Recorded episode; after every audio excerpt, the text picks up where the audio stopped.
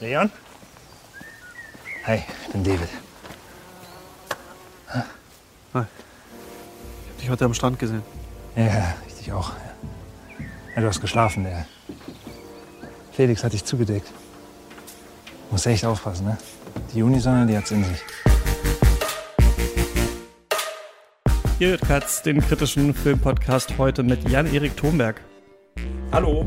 Und wir sprechen über Christian Petzolds neuen Megaknaller Roter Himmel. Ich bin Christian Eichler. Hi.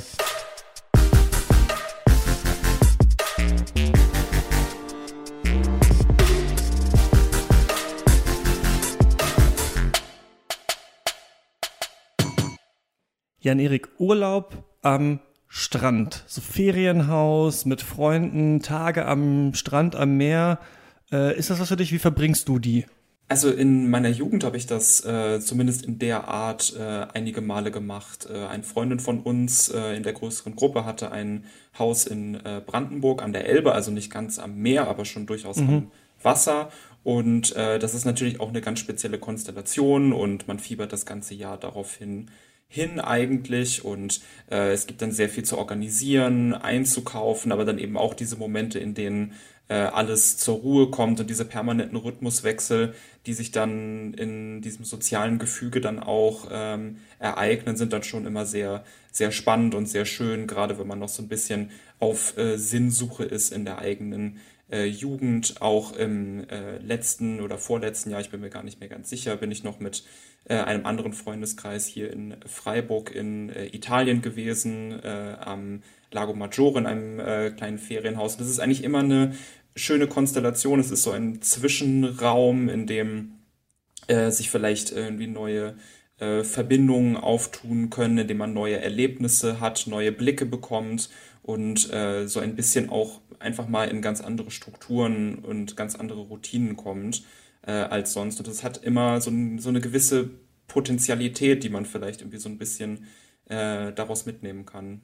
Ja, ich bin, merke ich, wenn ich öfter äh, jetzt am Meer und am Strand bin, ich werde so langsam zu meiner äh, eigenen Oma eigentlich. Also es fehlt eigentlich nur noch, dass ich so einen Klappstuhl dabei habe, wie sie immer hatte, damit sie sich in den Schatten setzen kann. Weil mittlerweile bin ich einfach, also früher lag ich auch viel am Strand, war in den Wellen, dann war man noch in irgendeiner Bar was trinken und sowas. Und mittlerweile laufe ich wie so ein Zombie, komplett mit Sonnencreme einfach eingeschmiert da so lang und schaue mir das alles an. Und es ist nie so ein richtiger Ort zum Verweilen irgendwie für mich. Also ich merke so, der Strandurlaub ist für mich auch oft so ein Beobachten des Strandurlaubs, den andere irgendwie gerade führen. Und deswegen, ähm, ja, konnte ich mich mit diesem Film auch ganz gut identifizieren. Und dann natürlich zieht einem äh, Christian Petzold hier den Boden unter den Füßen weg.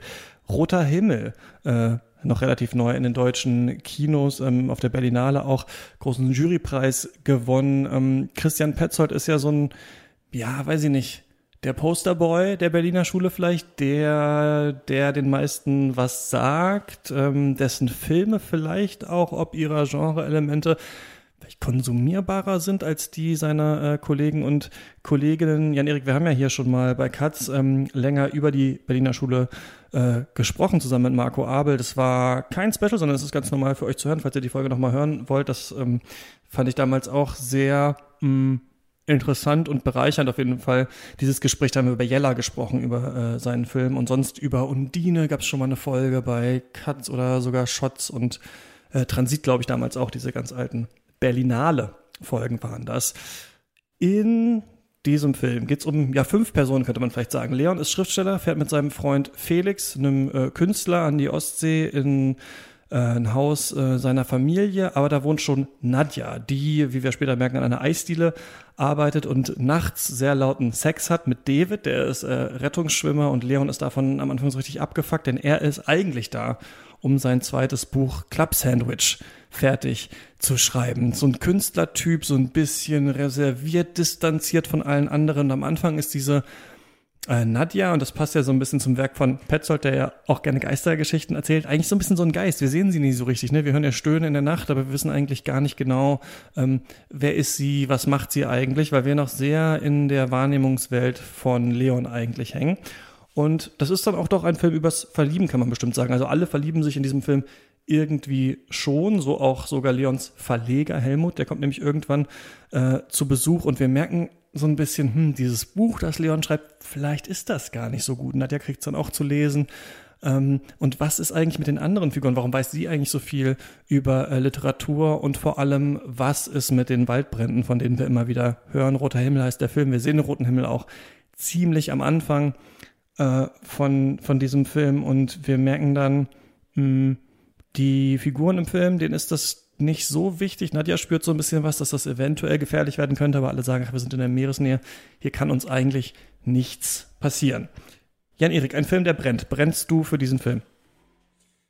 Das kann man schon so sagen. Also das ist äh, ein Film, der eine enorme ästhetische und thematische Dichte äh, aufweist, durch die es sehr schwer ist durchzusteigen und trotzdem eine sehr zugängliche Form hat und das auf sehr äh, interessante Weise miteinander verbindet, finde ich. Also ähm, ich finde, dass der Film gleichzeitig von einer enormen Tiefe und einer enormen Komplexität geprägt ist, die sich auch im Laufe des Films immer weiter steigert, Szene für Szene. Ähm, und das macht er aber gleichzeitig mit sehr äh, klaren Mitteln. Also ich äh, finde das schon sehr interessant, wie der Film permanent Verweise streut, die man äh, nachverfolgen kann, aber eigentlich auch nicht äh, wirklich auserzählt. Ähm, was ich besonders bemerkenswert finde, ist, wie ähm, Petzold hier mit äh, Wiederholungsstrukturen arbeitet. Das, mhm. Und das wirklich über alle Ebenen hinweg. Also es geht, äh, wenn es um wiederholte Sätze geht, wenn es um ein Gedicht geht, was zweimal in der gleichen Szene zitiert wird, wenn es um Musik geht, die immer wieder gespielt wird, wenn es um Genre-Referenzen geht. Eine Referenz ist ja auch eine Art von Wiederholung. Man macht etwas nochmal, was schon mal passiert ist. Man hat ganz häufig dann auf der formalen Ebene diese Bildfolgen, wo man den blickenden und die angeblickte Person im Wechsel äh, sieht. Ähm, äh, ganz sehr häufig in Verbindung mit Leon, der äh, äh, in halbnah aufgenommen wird und äh, dann die, äh, wird auf die Totale dessen, was er beobachtet, äh, geschnitten. Häufig sind das Figuren, die an ihm vorbeilaufen oder die in der Distanz miteinander sprechen, die man äh, nicht wirklich hört. Und ich finde, da ähm, ist eigentlich auch schon das erste große Motiv irgendwie dieser, dieser Wiederholung irgendwie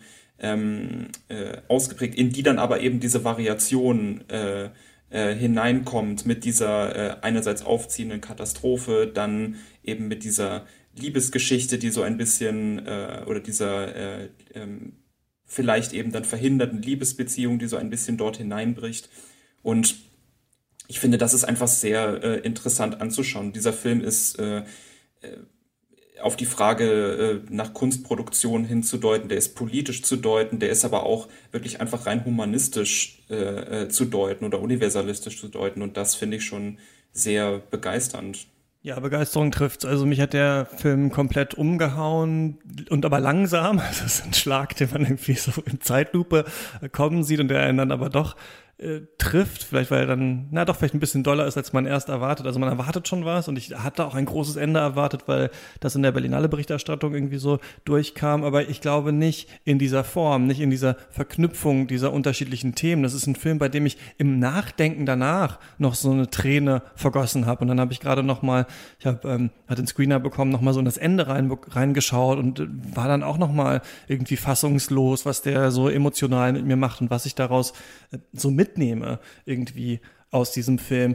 Vielleicht erstmal so anfänglich, ich habe mich persönlich total krass in Leon wiedergefunden. Also ähm, diese Figur, die in dieses Haus kommt, die eigentlich arbeiten möchte, die ihr äh, Buch fertig schreiben will. Ich bin natürlich jetzt kein Künstler, sondern eher, weiß ich nicht, Journalist, Kritiker und sowas, aber bin auch halt viel am Arbeiten dauernd an Sachen und bin ja gerade auch auf einer großen Reise. Und auch für mich ist dauernd die Frage, okay, wo ist hier eine Ecke, in der es nicht mega doll halt? Ich glaube, hier halt ein bisschen in diesem Coworking Space Raum, den ich gefunden habe, um Podcast aufzunehmen. Wo hat man nochmal die Ruhe zu denken, wo kann man sich vorbereiten, wie gut ist das Internet und sowas. Also ich merke schon in dieser Form so, man ist irgendwo, aber eigentlich belästigt ein die Umwelt so ein bisschen, weil überall passt irgendwas nicht. Ähm, das ist was, was ja auch bei Leon total äh, drin ist. Also das ist ja eigentlich gar nicht so richtig als kompletter Urlaub geplant, was die beiden machen. Eigentlich wollen beide an ihrer äh, Kunst arbeiten und dann kommen immer mehr Personen auf einmal in ihr Leben, so ein bisschen Aronofsky, Mother-mäßig, auf einmal kommen die und dann kommen die und dann hat man auf einmal so einen Ensemble-Film, den die beiden ja eigentlich gar nicht haben wollten, aber beide haben halt ganz unterschiedliche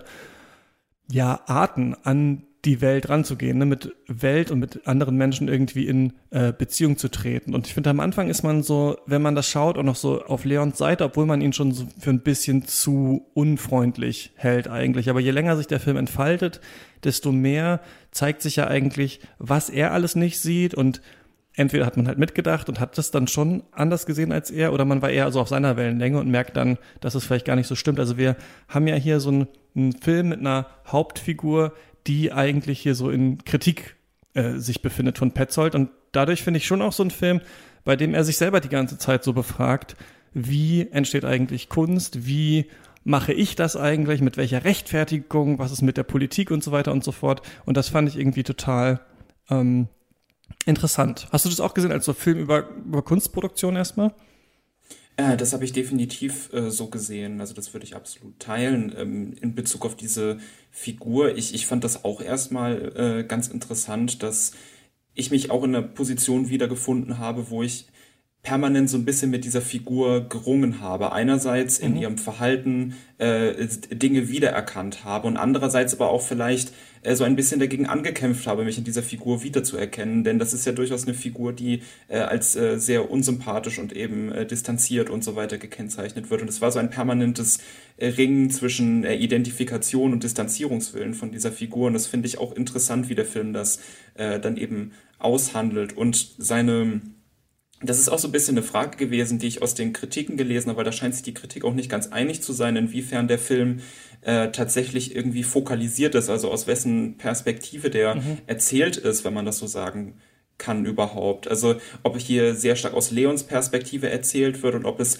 vielleicht sogar eher die Perspektive von Nadja auf Leon ist, die der äh, Film einnimmt. Mhm. Und dann ist die Frage, ist es beides drin? Ist es nur eins von beiden? Äh, ist es vielleicht so, wie du es beschrieben hast, dass es ab einem gewissen Punkt vielleicht kippt?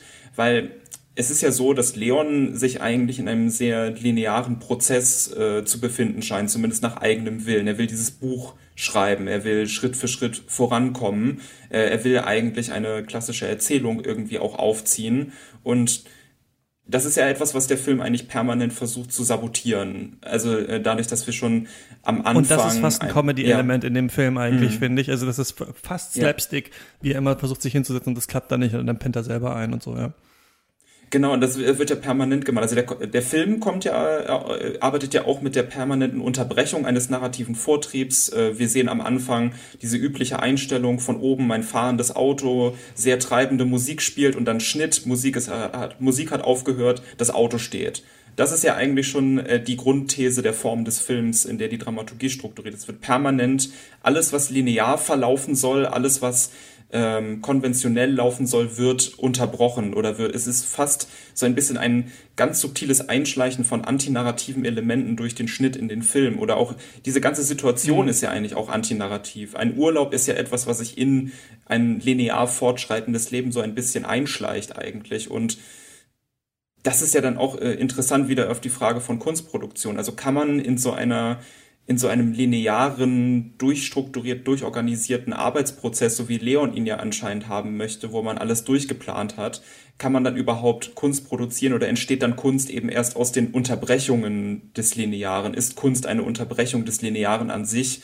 Äh, das finde ich, äh, ist die Frage, die der Film so ein bisschen aufstößt, wenn es um äh, Kunstproduktion geht. Und das eben in Verbindung mit dieser, mit dieser Figur, die äh, immer weiter eigentlich von dem Weg, den sie einschlagen wollte, dann ähm, abgebracht wird vom mhm. Film. Also gar nicht sich mal nicht sich überhaupt nie bewusst eigentlich entscheidet, von diesem Weg abzukommen, aber immer weiter davon abgebracht wird eben. Und dann stößt das eben die Frage nach der Perspektive auf. Also ich würde dir auch zustimmen, dass das ein kritischer Blick ist auf diese Art von Figur, die hier geworfen wird, oder? Mhm, kritisch und aber auch wohlwollend, finde ich. Also das mhm. ist irgendwie nicht ganz klar, so wie äh, Petzold ja den Künstler und damit wahrscheinlich auch sich selbst und dann auch in der Welt, in der politischen Sphäre und dann natürlich später ist ja auch ein Klimafilm im Kampf gegen den Klimawandel sieht, weil einerseits finde ich, da denke ich, hätte das Ende vielleicht sogar noch ein bisschen radikaler sein können. Also so ein bisschen hatte ich mir äh, gewünscht, dass am Ende einfach Club Sandwich veröffentlicht wird und Leon ist äh, einfach ein gefeierter Künstler. Also dass wir quasi so ein bisschen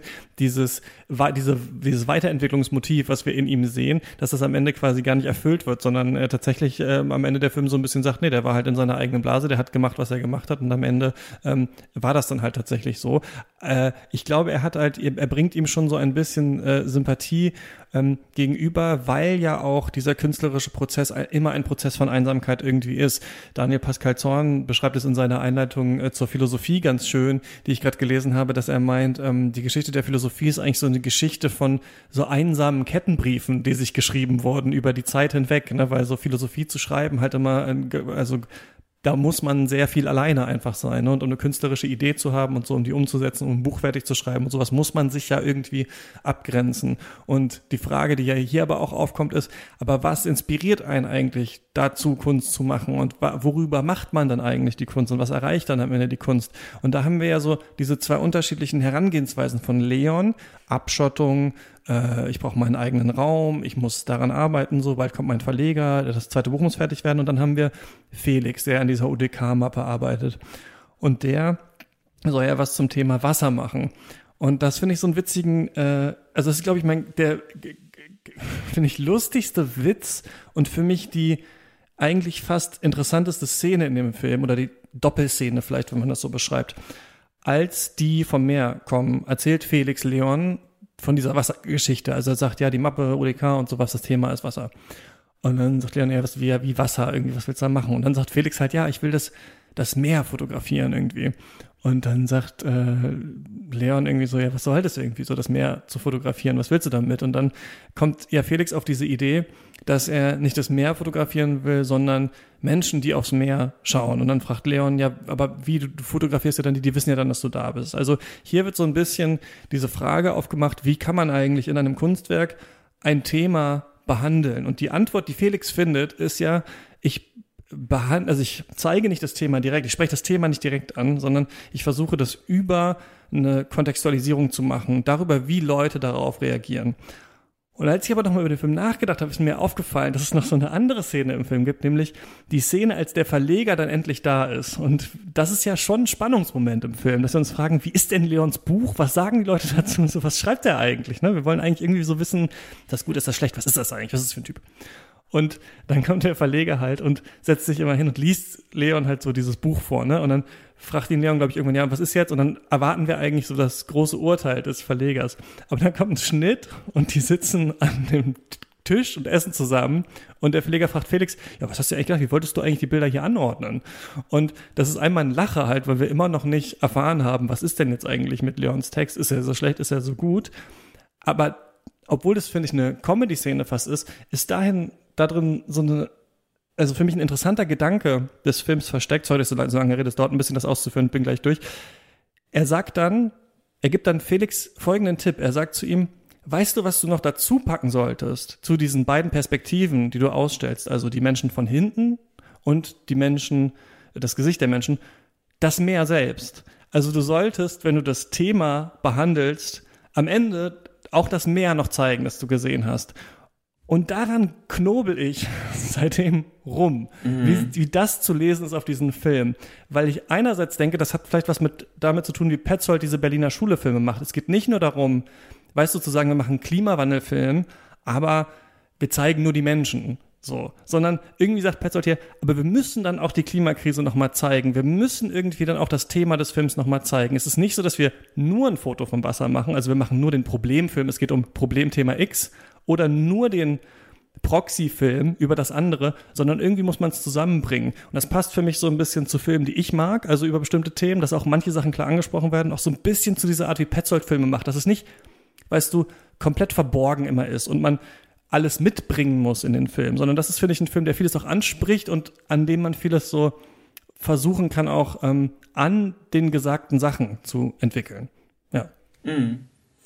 Ich, was ich daran interessant finde, ist einerseits, dass ähm, bei diesen, äh, an diesen Bildern, äh, die Felix äh, für seine äh, Mappe anlegt äh, und auch in Bezug auf das, was du gesagt hast, ich glaube, äh, Petzold äh, zeigt hier auch so ein bisschen, dass man aber, wenn man äh, Gegenwartsthemen behandeln möchte und sie auch strukturell einordnen und begreifen möchte, vielleicht auch über Film, ähm, nochmal begreifbarer machen möchte, dann kann man nicht sofort direkt draufhalten und dann einfach mhm. permanent direkt draufhalten, sondern man muss bestimmte Umwege nehmen, man muss auch Auslassungen treffen, man kann nicht immer nur linear und begleitend äh, inszenieren und erzählen, man muss äh, erstmal jemanden über die Schulter gucken, man muss sich auch vielleicht von jemandem angucken lassen, von jemand anderem angucken lassen und dann kann man den Blick nach außen wenden mit einem vielleicht größeren Verständnis. Also ich glaube, dass äh, dass das hier auch so ein bisschen eine Ethik ist, äh, die, ähm, die er verfolgt, dass er ein komplexeres Begreifen der Welt über die filmische Form anstrebt und das dann eben, wie du, finde ich, sehr richtig gesagt hast, ähm, die Figuren einerseits ausdebattieren äh, lässt, ähm, aber auch eben über seine Form äh, das verhandelt. Also dass er auch dann, dass es eigentlich permanent auch in diesem Film darum geht, dass man ähm, wie Geschichten konstruiert werden oder wie man sich Sachen erzählt und dass man immer wieder permanent Umwege nimmt. Denn mhm. Umwege machen Geschichten einerseits glaubwürdiger, lassen sie aber auch andererseits komplexer werden. Also gerade die Dinge, die man für nicht richtig, äh, nicht wichtig hält, die man für überflüssig mhm. hält, sind häufig die Dinge, die Umwege, die einen erst äh, das Größere strukturell einordnen lassen. Und ich glaube, das ist ähm, etwas, was er versucht auch so ein bisschen seiner Hauptfigur so ein bisschen äh, beizubringen, weil das ist ja jemand, der, wenn man sich dann auch zum Beispiel die Passagen aus seinem Roman, äh, die Matthias Brandt ihm dann irgendwann vorliest, vor Augen ruft, der einfach nur permanent drauf guckt auf äh, in dem äh, in der Passage, die dann vorgelesen werden, ganz äh, äh, skurril und auch ein bisschen parodistisch angelegt von Petzold dann auf die äh, auf die Brüste der Frau, mhm. äh, die, die, die, die, die die Figur in dem Roman dann gerade beobachtet, der guckt einfach direkt drauf und beschreibt einfach, äh, was er sieht. Und das ist dann eben nicht der Weg, äh, sozusagen, den äh, Petzold für seine Figur möchte, den Petzold für die Kunst äh, möchte, für die Literatur, für den Film, sondern ähm, die notwendigen Umwege nehmen, um die Welt strukturell besser begreifen zu können. Also so ein bisschen auch so eine kontraintuitive ähm, Herangehensweise eigentlich an die verschiedenen Bezüge und Inspirationen, die er hat. Und das finde ich schon äh, sehr schön und auch finde ich einen sehr wichtigen Gedanken. Also wenn man sich jetzt auch ähm, wir müssen uns vielleicht dann später auch nochmal über das Ende unterhalten, also das Ende begriffen als ab dem Punkt, wo Matthias Brands Erzählerstimme äh, einsetzt mhm. äh, gegen Ende. Äh, da wird ja auch nochmal ähm, eine Katastrophe über Umwege erzählt und nicht direkt gezeigt. Also das ist, äh, glaube ich, eine Philosophie, äh, die er hat, dass er wirklich glaubt, dass diese Umwege, Abwege ganz wichtig sind. Ähm, da kann man jetzt viele Beispiele nennen in dem Film auf diese, äh, für diese Abwege. Leon, der äh, durch den Wald läuft, zum Beispiel mhm. am Anfang, als Felix gerade auf der Suche nach dem Haus ist und dann äh, hört er den Helikopter, dann hört er die Geräusche aus dem Wald auf einmal und man äh, nur dadurch, dass dieser Abweg jetzt genommen wurde in, ähm, in dieser Hinsicht, ähm, fängt er an, mehr auf die Welt zu hören, kann man fast sagen.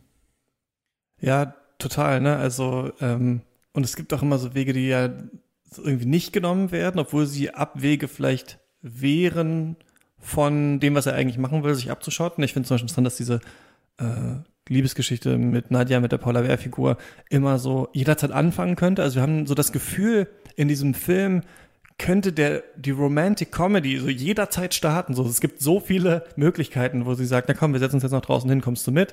Ey, das Meer leuchtet nachts irgendwie stark. Willst du dir das mal anschauen? Ähm, hast du auch Lust mit zum Essen zu kommen? Oder gehen wir zusammen nach Hause und sowas? Und immer wieder wird es von ihm ausgeschlagen, wird von ihm ausgeschlagen, wird von ihm, wird von ihm ausgeschlagen und diese ja, diese, eigentlich dieser Kalenderspruch, wie hieß es nochmal irgendwie, Life is what happens while you make other plans oder sowas, darum geht's ja auch so ein bisschen in diesem Film, so, ne, was ist der vorgefertigte Weg und wo findet man aber die Inspiration für manches? Ich finde diese Passage aus dem Buch, die er selber geschrieben hat, bin jetzt aber auch kein Literaturkritiker, gar nicht so schlecht. Also offensichtlich geht es auch nur um die Brüste dieser Frau, aber was er ja da, und das finde ich eigentlich ein interessantes Detail, ja verhandelt, ist schon diese, Weltvergessenheit, die er irgendwie hat. Ne? Also Leon ist jemand, dem geht es halt die ganze Zeit eigentlich nur um ihn selbst. Ich finde, damit ist auch ein totales Charakterbild für dieses, ähm, diese psychische Geschichte, die viele haben, dass, dass man so Probleme zu sich selbst nimmt, die vielleicht aber gar nicht, oder nee, andersrum, diese Projektion, also dass man denkt, woanders geht's auch immer um mich, ja, also ihr redet da gerade, habt ihr über mich geredet, habt, hast du ihm das gesagt und so weiter und wir merken irgendwann, nein, Leon, es geht halt null über dich, also Roter Himmel, der Film handelt von dir, aber von der Figur nicht so viel. Und in diesem äh, Romanauszug von ihm geht es ja darum, dass diese Frau, in die er mal verliebt war, mit der er sich diese tollen Clubnächte in Berlin ähm, erträumen würde, dass sie ein Kind hat und er sich die ganze Zeit fragt, wo habe ich von diesem Kind schon mal gehört? Kenne ich dieses Kind? Wo, hat sie davon schon mal erzählt? Also wir wissen so, dieser Umstand, dass er irgendwie nicht richtig anwesend ist, dass ihm irgendwie die Welt entgleitet, der ist ihm eigentlich klar und auch schon in diesem Buch, aber das ist noch nicht glaube ich, die höchste Form, zu der er kommen kann als Schriftsteller. Und das ist wahrscheinlich auch so eine Petzold-Sache, dass wenn man ähm, jetzt sagen würde, ja, in der Berliner Schule, da geht's halt um ja, um so eine Bespielung von Berliner deutschen Räumen und wortkarge Figuren und sowas. Und da geht's um eine Reflexion der Autorenschaft. Dann ist das noch nicht alles, was quasi geleistet werden kann, ne? weil dieser politische Aspekt fehlt so ein bisschen. Und die Frage ist halt, kommt das später noch in seinem Roman oder nicht, indem wir es dann halt am Ende sehen. Aber ähm, ja, das fand ich interessant, dass in diesem Buch schon dieser diese Selbstkritik der Figur angelegt ist, aber irgendwie macht er noch nichts so richtig damit. Bisher ist es nur so eine eigene Nabelschau eigentlich. Es ist ja auch in, in der Hinsicht interessant, dass Leon ja auch ähm, ein, als Figur ein Verweis auf die momentan sehr populäre Tendenz zur Autofiktion in der Literatur äh, ist. Also mhm. Also das äh, ist ja auch etwas, was Petzold hier noch äh, integriert und, und mitverhandelt und auch, denke ich, problematisiert. Da müssen wir vielleicht auch nochmal eben über das, äh, über das Ende sprechen. Was sind vielleicht auch die, die Abgründe und die Probleme äh, mit Autofiktion, wenn man so stark um sich selber kreist und das dann auch noch in die eigene äh, Literatur übersetzt. Weil ich glaube, Petzold ist äh, schon jemand, der hier auch eine kritische Perspektive auf die Autofiktion wirft, das um sich selbst kreisen, so eine Weltentferntheit, wie du es gerade schon gesagt hast. Und äh, das ist ja vielleicht auch etwas, was er, was man dieser Figur dann auch selbst am Ende noch, wenn man dann zuerst mal glaubt, man hätte das Ende durchschaut und der große Roman ist äh, geschrieben und so weiter, was man ja trotzdem immer noch reflektieren äh, kann. Also mhm äh, diese ethische Frage, ähm, dadurch, dass diese Figur nur um sich selbst gekreist ist und nur das genommen hat, was sie äh, erlebt und gesehen hat, beziehungsweise vielleicht auch äh, erlebt und gesehen haben will. Ne? Das ist ja dann auch noch sehr offen gehalten am Ende. Ähm, ist dadurch vielleicht so eine Art Ausbeutungsstruktur ähm, äh, etabliert worden. Also hat er das Leid von anderen, die große Katastrophe jetzt für seine ähm, autofiktionale, um sich selbst kreisende Schriftstellerei verwendet. Und wie ist das äh, auszulegen von unserer Seite? Gut, dass du es ansprichst, weil ich finde das auch so zwie, zweideutig, zwielichtig, was da am Ende passiert und ähm, konnte mir da noch keinen genauen Reim drauf machen. Lass es einfach spoilern, also falls ihr den Film noch äh, schauen wollt, macht es auf jeden Fall und dann, äh, genau, könnt ihr an dieser Stelle weiterhören. Also, wie müssen wir dazu viel erklären? Nee, wenn ihr das jetzt geschaut habt, dann wisst ihr ja schon, was passiert, aber ähm, ich mach's mal kurz. Die Flammen kommen, der Wald brennt ab. Felix und David, die wir noch gar nicht so viel jetzt besprochen haben, die ja dann mhm. zu einem Liebespaar geworden sind. Vorher hatte David was mit Nadja, dann mit Felix. Die sind in den Flammen, sind in so einem Traktor da durchgefahren, ähm, verbrannt und äh, Leon und Nadja besuchen die in der Leichenkammer, heißt das so? Und äh, sitzen da vor diesem Tisch, sehen diese verbrannten Leichen. Nadja fängt an zu weinen und Leon denkt an dieses berühmte Bild von den Toten in Pompeji. Und dann, also schon vorher eigentlich, der Film hört in dieser Struktur, wie wir ihn vorher sehen, auf, als die Polizisten ans Haus kommen und von diesen Leichen erzählen. Und dann beginnt äh, die Stimme von Christian Brandt auf dem Off, der ja eigentlich sein äh, äh, Verleger ist, wie er jetzt das neue Buch quasi von Leon vorliest. Aber zu dem Zeitpunkt wissen wir noch nicht. Also es sei denn, wir erkennen seine Stimme irgendwie sofort, aber wir wissen noch nicht, dass das das Buch von ihm sein wird, das da vorgelesen wird. Ne? Es könnte auch sein, dass der Film so eine magisch-realistische Erzählerstimme oder sowas am Ende hat, die äh, Petzold hier einzieht. Und ähm, was wird dann erzählt in diesem, in diesem Teil? Also wie siehst du diesen letzten Teil, ähm, wo wir die mh, diese Erzählung aus einem neuen Buch hören?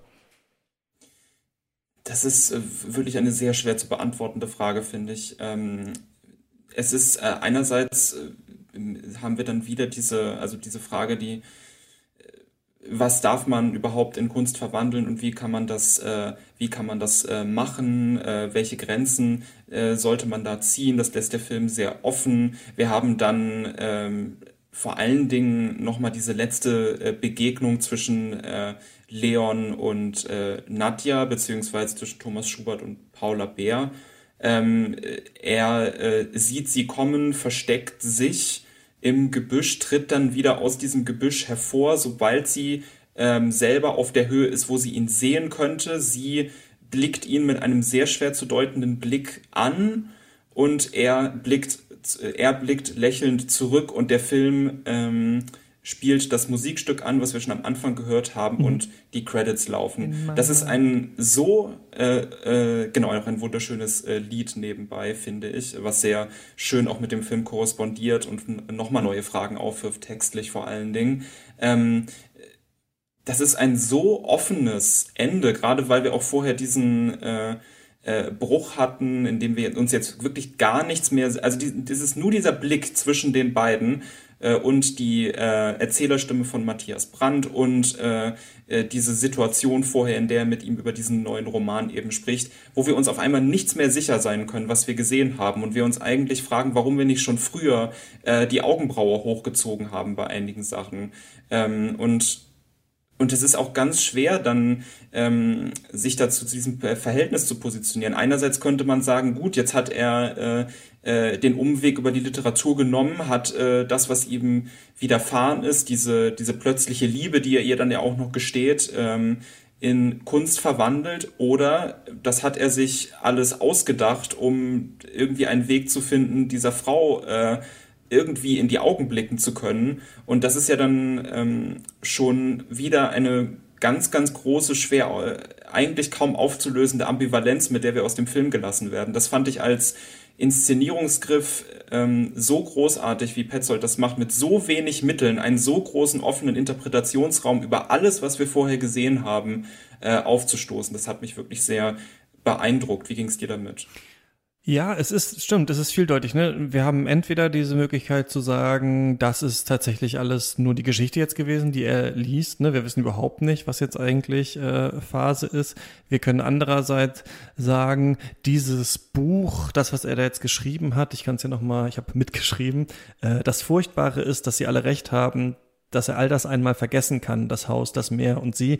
Ganz selten, nur in Augenblicken wird die Einsamkeit ihn quälen. Wenn die Einsamkeit ihn quält und er traurig ist, wird ihn eine undeutliche Erinnerung überfallen. Und vielleicht erscheint ihm dann, dass man sich auch seiner erinnert, auf ihn wartet und sie sich wieder begegnen werden. Wo bist du? Als er aufschaute, da war es Nacht, das Meer leuchtete man kann ja sagen, das jetzt ist von einer viel höheren Qualität als diese ähm, Baby-Sabber-Flecken auf den Brüsten in der Bar 25 oder wo das da in Berlin in seinem Roman äh, stattgefunden hat. Ähm, und sagen, er ist jetzt gereift als Autor. Ne? Das ist jetzt dieses größere künstlerische Werk ist jetzt irgendwie entstanden. Der Film sagt uns genau das. Wir müssen auf die kleinen ausgetretenen Pfade. Wir müssen hören auf die anderen. Wir müssen irgendwie ähm, dürfen nicht so verkopft sein und so zurückziehen als Künstler und Künstlerinnen, sondern erst im Miteinander äh, ergibt sich dann das große Werk. Aber das finde ich irgendwie so richtig oll eigentlich als sowas, was man am Ende an diesem Film irgendwie dann mhm. als Aussage dann hat, weil das ja eigentlich so ein bisschen, weil ich natürlich schon den Künstler, die Künstlerin stark machen wollen würde, die sich sich zurückzieht, die eben nicht dann immer beim Essen mit dabei sein kann, die auch ein bisschen ruppig sein muss, damit sie dann am Ende irgendwas anderes äh, hier leisten kann. Und das sehen wir dann halt so. Und ich glaube, das ist halt auf viele verschiedene Arten zu, zu, zu lesen, sogar negativ, also sogar als so eine Art von Aufgabe von Christian Brands Figur. Eigentlich ist das ein billiges Buch, das er jetzt geschrieben hat über diese wahnsinnige Tragödie, ähm, die wir, die wir hier sehen. Aber dann haben wir halt ja noch diese Szene zwischen den beiden mit dieser Frage, kann man jetzt diese Grenze überwinden? Und ich finde, das ist ja auch ein Film über die Liebe, also über die Frage, wie können Menschen eigentlich zusammenkommen, welche Grenze äh, besteht vielleicht zwischen den Menschen. Das ist ja immer so, dass wir den anderen nie ganz verstehen können. Ne? Wir sehen einander, wir müssen eine Art von Grenze überwinden, um den ersten Schritt zu machen, dann kommt man irgendwie zusammen, aber selbst wenn man ewig zusammen ist, man wird sich nie ganz irgendwie ergründet haben. Und das ist ja so, dass der Film so viele verschiedene ähm, Figurenpaare hier uns zeigt. Zuerst haben wir nur äh, Nadja und David, die wir nur beim Sex ähm, hören können. Dann haben wir Leon und Nadja natürlich als großes zentrales Paar bei denen die Anziehungskraft ja da ist. Also wir sehen das im, im, äh, im, im Schauspiel, ne? Also erst sieht äh, Leon sie nur so halb irgendwie, so dann, wir wissen irgendwie, er ist zu ihr hingezogen, aber er kann nie drauf eingehen, auf diese ganzen vielen Angebote, äh, die sie ja eigentlich macht. Und wir fragen uns dann auch, was ist hier die Anziehungskraft, ne, die zwischen den beiden eigentlich stattfindet? Ist es, weil sie beide so auch literaturbegeistert sind, hat das überhaupt was damit zu tun? Also wir merken, dass Leon auch so er, eigentlich ist er ein Mann großer Worte, aber dann in seinen Taten ist er so einsilbig. Also er, er sagt halt nichts die ganze Zeit, am Ende sagt er, ah, ich war so in dich verliebt irgendwie.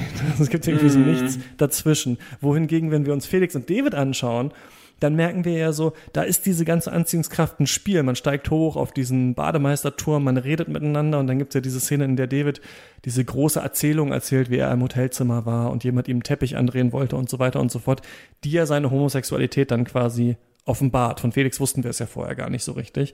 Und die ja ganz andere Konstellationen möglich macht. Also ich finde, wir sehen hier halt so unterschiedliche Arten, wie zwei Figuren zusammenkommen können, wie sie diese Grenze auch überschreiten, weil die dritte äh, Konstellation ist ja der Lektor und Nadja, ne, die auf einmal merken, durch ihre Faszination ähm, für Heine sind sie ähm, äh, sind sie eigentlich total auf so einer intellektuellen Wellenlänge, obwohl sie eigentlich so altersmäßig vielleicht eigentlich gar nicht zusammenpassen. So, also man sieht auch da so eine Annäherung, ne?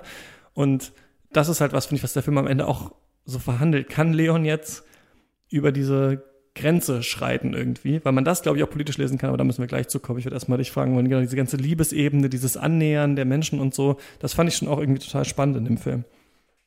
Äh, das hat mich auch äh, äh, sehr interessiert bei dem Film, weil ich finde, das ist das, äh, was ich vorhin so ein bisschen angedeutet habe mit der universellen Ebene des Films, dass er sich äh, so ein bisschen nochmal die Frage stellt, äh, gibt es noch so eine radikale äh, romantische Liebe, die äh, alles, was man sich an persönlichen Strukturen, aber auch alles, was es an allgemeinen Strukturen gibt, ins Wanken bringen kann. Ähm, da steht vielleicht dann auch die Katastrophe, die kommt in Korrespondenz mit dieser Liebe. Also ich finde es interessant, dass Petzold hier das äh, Katastrophale und das Radikale der Liebe äh, so miteinander äh, versucht zu koppeln mhm. als äh, Unterbrechung des Linearen, aus der dann äh, die Kunst entstehen kann und sich dann eben die Frage stellt, wie äh, kann, wenn die Liebe so radikal ist, äh, wie es ja zum Beispiel auch das äh, doppelt zitierte Gedicht von Heinrich Heine ähm, in den Raum der stellt, Asra, ja. äh, der Asra, ähm, äh, wo es ja darum geht, dass jemand äh,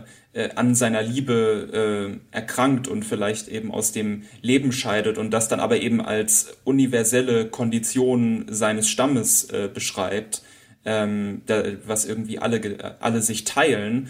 Ähm, ich finde, da kommt so eine sehr humanistische und gleichzeitig äh, radikale Perspektive auf die Liebe heraus und äh, es wird dann eben die Frage gestellt, aus so einer künstlerischen Position, aus so einer distanzierten Position, wie kann man das äh, vereinbaren mit äh, der Radikalität der Liebe? Äh, und ich finde, das ist vielleicht auch das, was der Film am Ende wiederum als Frage dann äh, aufstößt, wenn wir dieses äh, Schuss gegen Schuss äh, zwischen Leon und Nadja äh, sehen.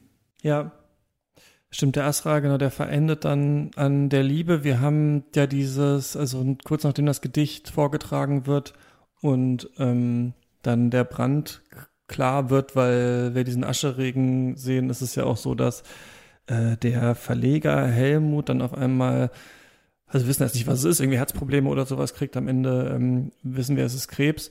Und äh, dann auch so quasi an dieser Liebe verendet. Also da hatte ich so das Gefühl, so irgendwie, der Film erzählt in so einer, in so einem Flüsterton, auf so eine Distanz, eigentlich ganz viel auch von der Liebe von Helmut und Nadja, die sich so zu spät gefunden haben, wo man am Ende dann sieht, sie schwört ja auch dabei ihm rum. Sowieso habe ich das gar nicht ganz verstanden beim ersten Mal, ähm, dass Helmut ja in einem Krankenhaus scheinbar ist oder so. Ne? Also es ist nicht so, dass jetzt jemand zu ihm, glaube ich, in die Wohnung kommt, sondern das, wo er da ist, das sind ja auch draußen so Tische und sowas, scheint irgend so eine Art oder von Sanatorium oder auch so zu sein. Ne? Also ich finde, das hat der Film auch ganz mhm. oft, dass man so ein Bild sieht und noch gar nicht genau weiß, äh, was es eigentlich für einen bedeutet. Und also, wir haben jetzt so die Kunst und wir haben die Liebe und das dritte große Thema, was natürlich immer an diesem Film besprochen wird, ist die Klimakrise. Ne? Der Film heißt Roter Himmel. Es geht um Waldbrände. Äh, wir sind in Brandenburg. Wir wissen ja, diese Waldbrände, ähm, nicht jeder von denen ist auf die Klimakrise zurückzuführen, aber die höhere Wahrscheinlichkeit, diese Häufung, das liegt wahrscheinlich daran. Und das ist ja etwas, das wir immer wieder im Film so angelegt sehen, dass die Figuren das irgendwie mitbekommen, aber nicht so richtig handeln. Irgendwie passt das scheinbar schon. Da heißt es mal ja drüben in Marlow soll es irgendwie ganz schlimm sein oder ähm, ja, hier kommt irgendwie kein Auto mehr durch, der ADAC kommt nicht mehr durch wegen der Waldbrandgefahr und so weiter und so fort. Also wissen so, es gibt das irgendwie, aber so richtig bedrohlich ist es noch nicht.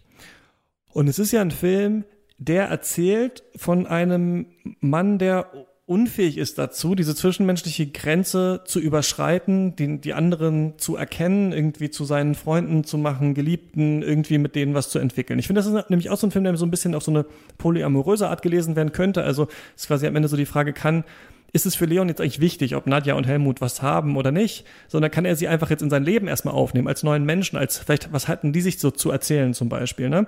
Das ist was. Und die, um diese Fragen kreist der Film. Aber der Film kreist ja auch um diese Frage, warum erkennen die Menschen eigentlich nicht, dass die Natur jetzt zurückschlägt aufgrund dessen, was die Menschen äh, gemacht haben. Also wenn wir sagen, Leon ist eigentlich so ein bisschen die negative Figur hier und die anderen sind eigentlich alle die positiven Figuren, die die Grenzen überwinden können, die die miteinander reden können, die die Beziehung eingehen können, die tatsächlich in den Austausch treten können. Die raffen ja auch alle nicht, was passiert. Die sterben ja sogar in den Flammen. Also irgendwie parallelisiert Petzold ja hier diese Unfähigkeit des Einzelnen, wir leben ja eh in so einer vereinzelten Gesellschaft, auf den anderen zuzugehen, mit dieser Unfähigkeit der Menschheit an sich, mit diesem großen Problem irgendwie klarzukommen. Und dann ist ja noch das Thema der Kunst hier drin. Welche Rolle spielt die Kunst denn darin? Also, wenn selbst der Einzelne, der nicht auf die anderen zugehen kann, aber vielleicht große Kunst herstellen kann, die dann am Ende symbolisch ist, ja, wo es dann tatsächlich um das Wasser irgendwie geht oder sowas, kann der dann vielleicht andere dazu veranlassen, über diese Probleme nachzudenken? Ist es ein Film? Wenn man den sieht, denkt man darüber nach, dass man zu wenig ähm, gegen die Klimakrise macht zum Beispiel? Also ich finde, das ist so der, Knotenpunkt, die Verhedderung dieses Films, diese Frage, was ist mit der Katastrophe, was ist mit der Politik, wie kann, wie kann zwischenmenschliche Grenzen überwunden werden, welches Problem stellt der das, das Egomanische des Einzelnen, aber warum führt das eventuell auch zu Kunst, die auch wieder was leisten kann? So, das ist, finde ich, so der Kladderadatsch, den ein roter Himmel so vor die Füße kippt. Und äh, das fand ich irgendwie bewegend, weil ich mich auch sehr schuldig fühle irgendwie und gleichzeitig immer denke, naja, man muss auch seine eigenen Projekte irgendwie, irgendwie umsetzen. Aber das ist so, ja, das ist der Themenkomplex Film. Ich weiß nicht, was du daraus gemacht hast.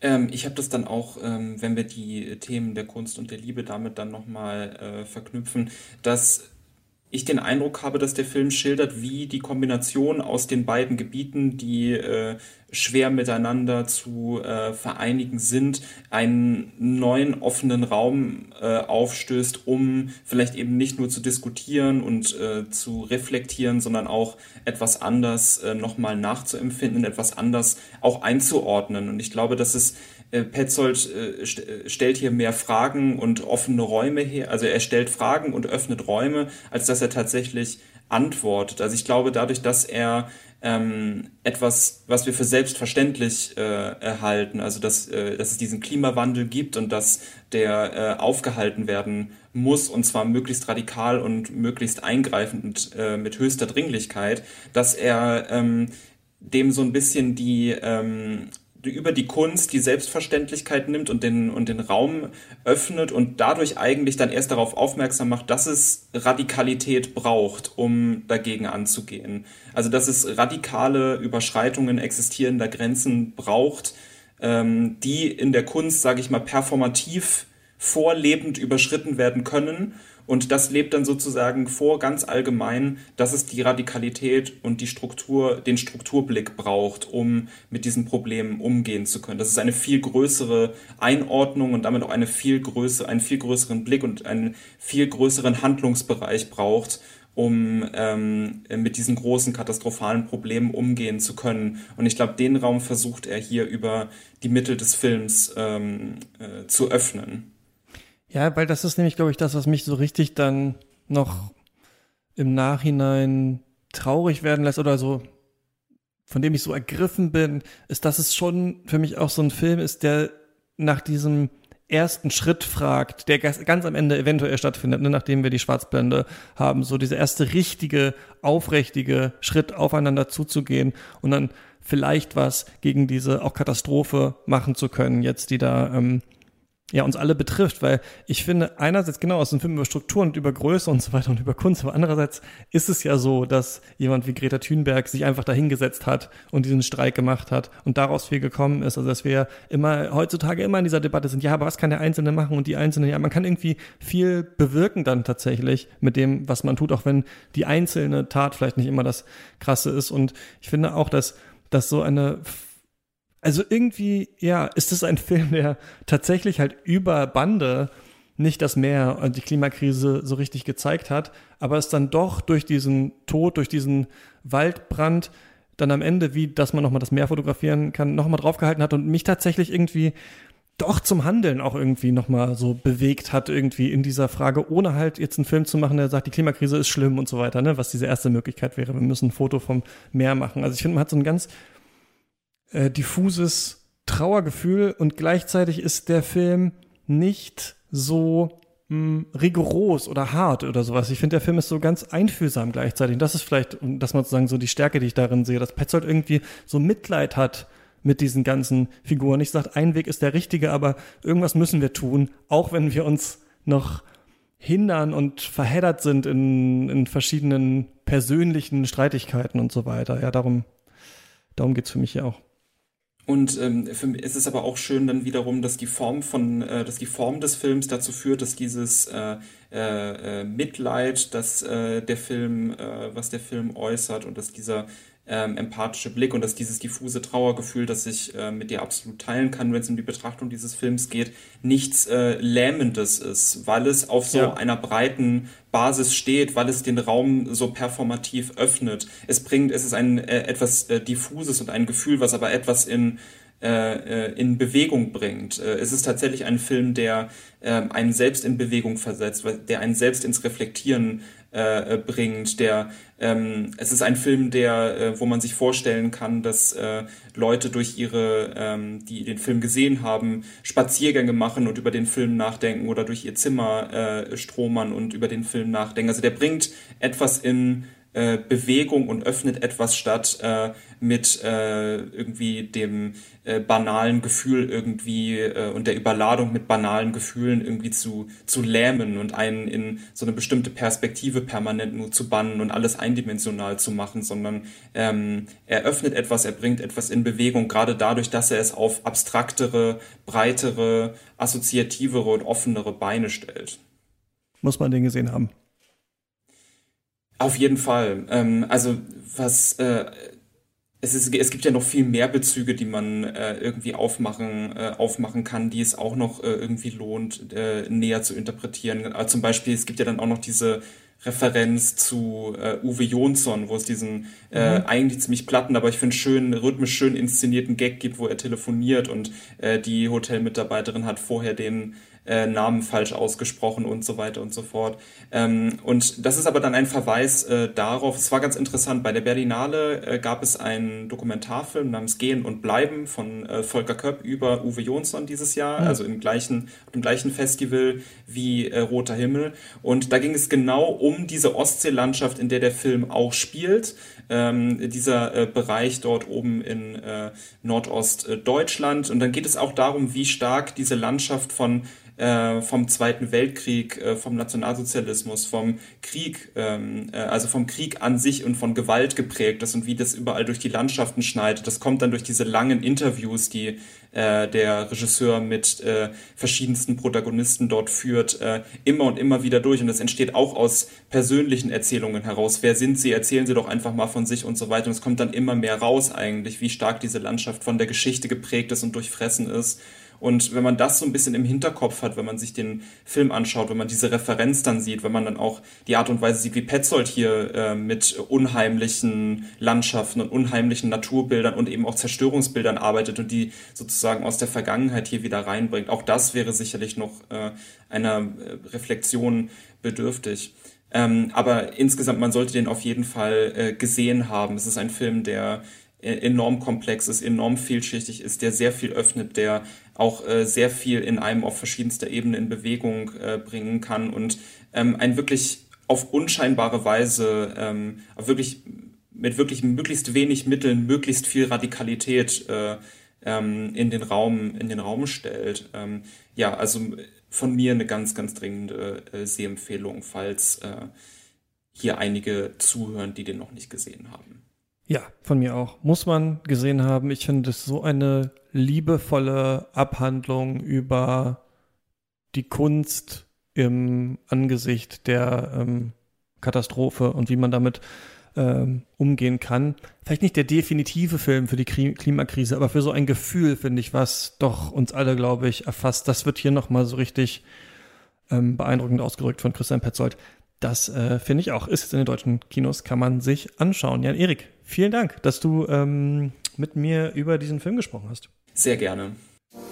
Und äh, damit war es das mit äh, dieser Folge Katz. Ihr könnt uns äh, unterstützen, steadyhaku.com slash Katz und unser Chantal Ackermann Special hören, das gerade rausgekommen ist. Macht's gut. Ciao, ciao. Tschüss.